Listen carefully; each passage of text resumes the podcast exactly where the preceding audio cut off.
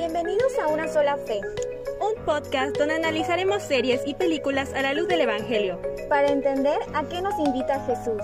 Yo soy Adri Torres Y yo, Moni Cervantes, y juntas buscaremos cuestionarnos lo que el mundo nos ofrece. ¿nos acompañas? Hola, bienvenidos. Qué gusto estar de vuelta. Sentimos que pasó mucho tiempo.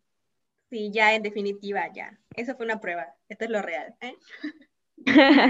La temporada anterior fue la temporada piloto, porque Ajá, estábamos viendo sí. que cómo funcionaba. Ya ahorita con todo, allá hasta el logo, te- logo oficial tenemos. Así es, así es. Gracias, Vale, por hacer Con un seriedad. excelente trabajo, por cierto. Y bueno, como ya vieron en el tráiler, pues esta temporada vamos a estar, esta y las siguientes temporadas vamos a estar analizando las películas y series. Y decidimos iniciar con cuál, Adri. Con algo que amamos, amamos. eh. Y es una serie que se llama Cobra Kai. Uh, Buenísima, por cierto. está buenísima. Y la razón por la que nos gusta es porque nos gusta a las dos y nos le gusta a nuestras familias. O sea, es como esa serie que junta generaciones y puedes verla incluso sin ver las películas de las que está basada, que son las películas de Karate Kid. Así que si no la han visto, pues ese es el contexto, son series. Es una serie que trata sobre los personajes principales de las películas de Karate Kid, específicamente Daniel LaRusso, que es el que, eh, como que el, la- el hilo conductor de, todo, de todas las películas de Karate Kid, y pues Johnny Lawrence, esa es la, como la nueva lente, la nueva perspectiva que se agrega en el show, que Johnny Lawrence es como el malo de la primera, o el villano, el enemigo de, Daniel LaRusso en esa primera película. Y normalmente todo lo vemos desde la perspectiva de Daniel, pero la serie igual ve como introduce a Johnny y ya años después. Entonces ya están adultos, qué pasó con sus vidas, ¿sabes? Porque muchas veces las películas que son como de prepa nunca sabes qué pasa con los personajes como cuando crecen. Y eso es como así lo retoma y está muy, muy, muy interesante. Y pues obviamente el corazón nostálgico de nuestros padres, pues lo aman, entonces es nuestro momento de, de discusión familiar. Así es. Y pues bueno, la verdad es que escogimos como abrir con esta, con esta serie eh, que les recomendamos que vean. Si no la han visto, ah, aclaramos de una vez que probablemente hayan spoilers, entonces si aún no has visto y Cobra Kai y quieres este, verla, puedes ponerle pausa a la vez y continúas. eh. Pero bueno, la verdad es que el día de hoy vamos a hablar sobre precisamente este personaje, Daniel LaRusso, y cómo sus actitudes nos recuerdan muchísimo a actitudes que a veces hemos tenido y que no nos damos cuenta que nos parecemos a un personaje bíblico también. Fariseos. Ese misterioso, ese, ese, ese personaje, no es un personaje, pero como que un puesto, un tipo de persona durante la época de Jesús, que normalmente Jesús los apedreaba bastante. Seamos realistas, ¿eh? seamos realistas, porque ellos eran los que teóricamente pues siguen las, las reglas, las leyes, son los buenos en letra, pero en la realidad aman más la ley que el corazón de la ley. Y sabemos que, por ejemplo, en la Biblia Jesús vino a cambiar el corazón de todos, o sea, que sepan que, ok, vamos a poner esta ley o esta, o esta norma. El corazón de la norma no es la norma en sí, sino es lo que, a lo que te lleva. Y las leyes del Antiguo Testamento, por ejemplo, estaban hechas para un pueblo prácticamente salvaje. Entonces, cuando llega Jesús, es como que ustedes ya están más civilizados, a ustedes les toca mejorar, acercarse más de misericordia, acercarse más a lo que es Dios. Y entonces, mientras veíamos Cobra Kai, Daniel LaRusso, que es, pues obviamente es el héroe de las películas y de la serie cuando empieza, pues él, según él, hizo todo lo correcto, ¿no? Según él, él es el bueno, ¿no? Él no lastimó a nadie, él no era bully, porque Johnny Lawrence era bully, y, y, lo molestaba en la escuela y él no le hizo daño a nadie y pues crece y resulta que es muy exitoso porque tiene sus, ¿cómo se llaman las tiendas donde venden coches? Sus concesionarias de coches. O sea, le va súper bien, tiene mucho No dinero. sé. Sí, se llama tiene una esposa, tiene una hija, o sea, vive la vida súper excelente. Y él, pues, ajá, hizo todo bien. En la niñez la, la, sufrió porque pues pasaba de una ciudad a otra, le hicieron bullying, todo esto, pero pues ya creció y ahorita tiene todo el dinero del mundo.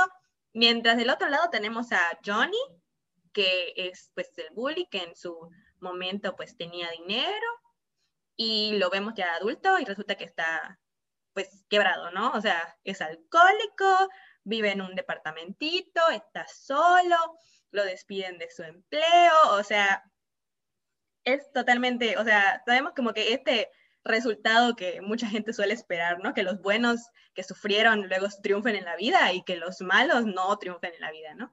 Y esto es lo que prácticamente le pasa a estos personajes. Entonces, estábamos discutiendo Moni y yo, ¿no? Hablando de esto, y decíamos, es que, ajá, empieza Daniel siendo muy como en el primer episodio, segundo episodio, si no me equivoco, no recuerdo cuál. Y, y, él, y Johnny choca su coche, se lo llevan a una de las concesionarias de, Daniel, y para este punto Johnny ve los anuncios de Daniel en toda la ciudad y está harto, pero luego resulta que le llevan a su concesionaria el coche. Entonces Daniel lo encuentra y le dice, ay, no, pues sí, te voy a recalar las reparaciones o otro coche, o sea, todo muy bueno, ¿no? Termina el episodio, uno de los primeros episodios, entonces decide, pues Johnny, eh, fundar otra vez Cobra Kai, que era el dojo, la escuela de karate en la que él estuvo, que era como el enemigo de Daniela Russo y su mentor Miyagi. Y entonces, desde ese momento, Daniel decidió solo porque abrió el dojo, decidió que Johnny ya no tenía salvación porque puso en peligro a todos, decidió regresar a la filosofía de ese dojo, o sea, ya, ya, ya no hay manera, no hay manera de que Johnny pueda, pueda ser una buena persona. Y es lo que dijimos, mm, como que no suena, no suena a cierto, cierto personaje que juzga a los demás, que dice, yo soy bueno, yo pago el diezmo, hago todas mis oraciones y él no. Así es. O sea, este personaje que ya te puso una etiqueta aquí y ya te puso no vas a cambiar nunca, no puedes cambiar nunca, como es el caso, pues, como lo explica Adri, ¿no? Lo que nos llama la atención justamente es que de plano se cierra, o sea, vemos a lo largo de, sobre todo en, la, en, la primer, en las primeras dos temporadas, ¿no? Que de plano está totalmente cerrado a que una persona con un pasado, pues, malo, o sea, un pasado tal vez como, como bully, pueda ser una mejor persona. No sé si, si me doy a entender. O sea, de plano no le da ni siquiera el beneficio de la duda, no, no, no permite ni siquiera saber de qué va su proyecto, ¿no? De abrir el dojo, simplemente se niega. Y justo platicando, pensábamos que esta actitud no solo, o sea, esta actitud de fariseo, no solo la toma Daniel, sino también a veces la tomamos como católicos, con las personas, con aquellas personas que deciden acercarse a Dios después de tener un pasado. Absolutamente todos nosotros tenemos un pasado. Y la verdad es que por una u otra razón hicimos lo que hicimos eh, y en el momento en el que decidimos acercarnos a Dios, o sea, lo que menos, menos, menos debemos hacer como católicos es cerrarle las puertas a otra persona. ¿Qué es lo que hacía Daniel? O sea, Daniel de plano le cerró la puerta y dijo, ¿sabes qué? Tú eres malo, siempre fuiste malo, conmigo fuiste malo, no vas a cambiar. Entonces, realmente, eh, pues se nos hacía como muy interesante, porque Daniel no es un villano, no es un villano, o sea, la realidad es que vemos la serie y no es como que sea el malo ahora, no se invirtieron los papeles, pero vemos a un Daniel, la verdad, muy soberbio. La soberbia incluso lo va llevando por decisiones que empiezan a afectar hasta su familia, ¿me explico? Empieza como que a dejar que esa soberbia sea la que lo empiece a guiar. Y pues obviamente, eh, pues, spoiler, eh, que el señor Miyagi ya no está, o sea, ya, ya falleció, él siente que ya no tiene guía, ¿no? Y, ya no tiene guía y entonces soy como, eh, estoy haciendo, lo estoy haciendo las cosas bien, pero necesito que alguien me diga que estoy haciendo las cosas bien, ¿no? Porque en ese momento en el que él empieza a buscar que alguien me diga que lo que estoy diciendo está bien, pues podemos percibir un poco esta duda. O sea, cuando uno hace algo y no, y no está bien a, la luz de la verdad, a la luz de Dios, la espinita está ahí. Eso no, no es cuento. O sea, cuando uno hace algo que no va de acuerdo a la verdad, ahí siente algo, ni siquiera sabemos describir qué es, pero algo está ahí, que es el caso de Daniel, que él mismo decía, pues, que algo, como que algo no me cuadra, o sea, y necesito que el señor Miyagi venga y me diga qué hacer, ¿no?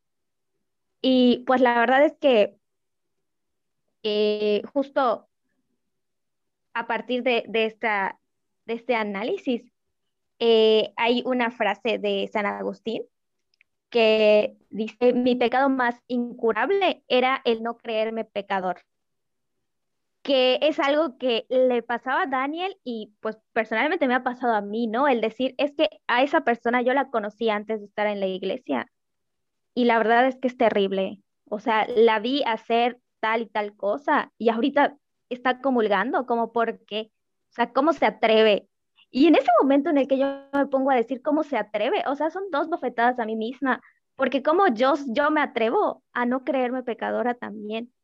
Entonces es realmente como así, nos, nos ponemos nosotros mismos nuestra etiqueta de fariseos.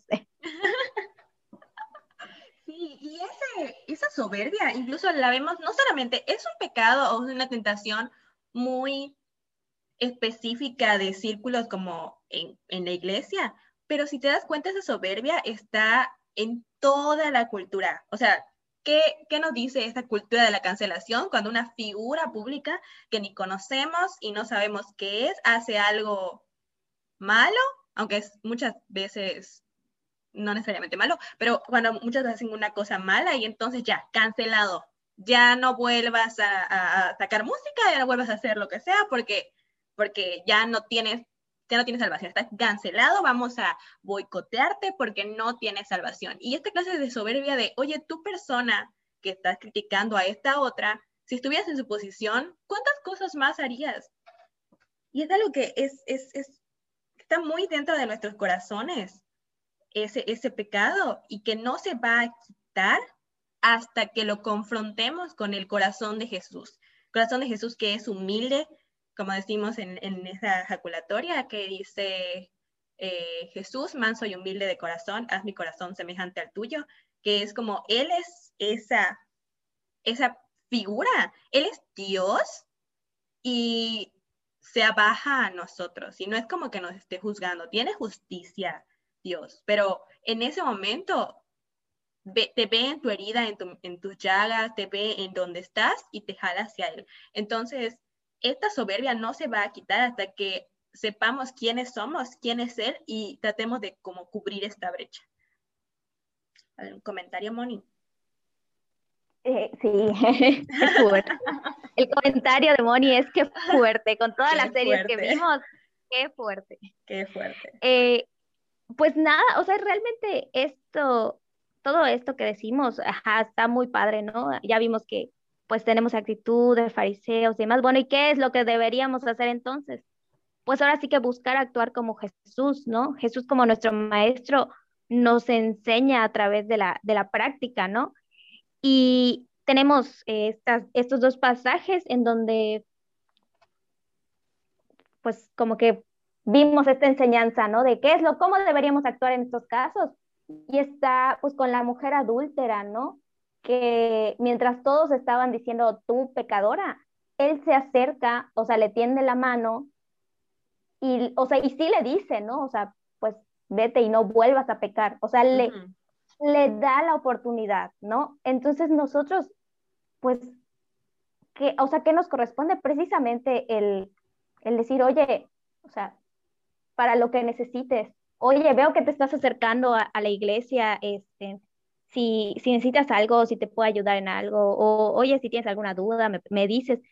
Y con esta actitud de humildad, ¿no? O sea, la verdad es que no se trata tampoco de caer en decir, acércate a mí, yo te resuelvo todas las dudas porque lo sé todo, porque entonces tampoco estamos yendo por buen camino.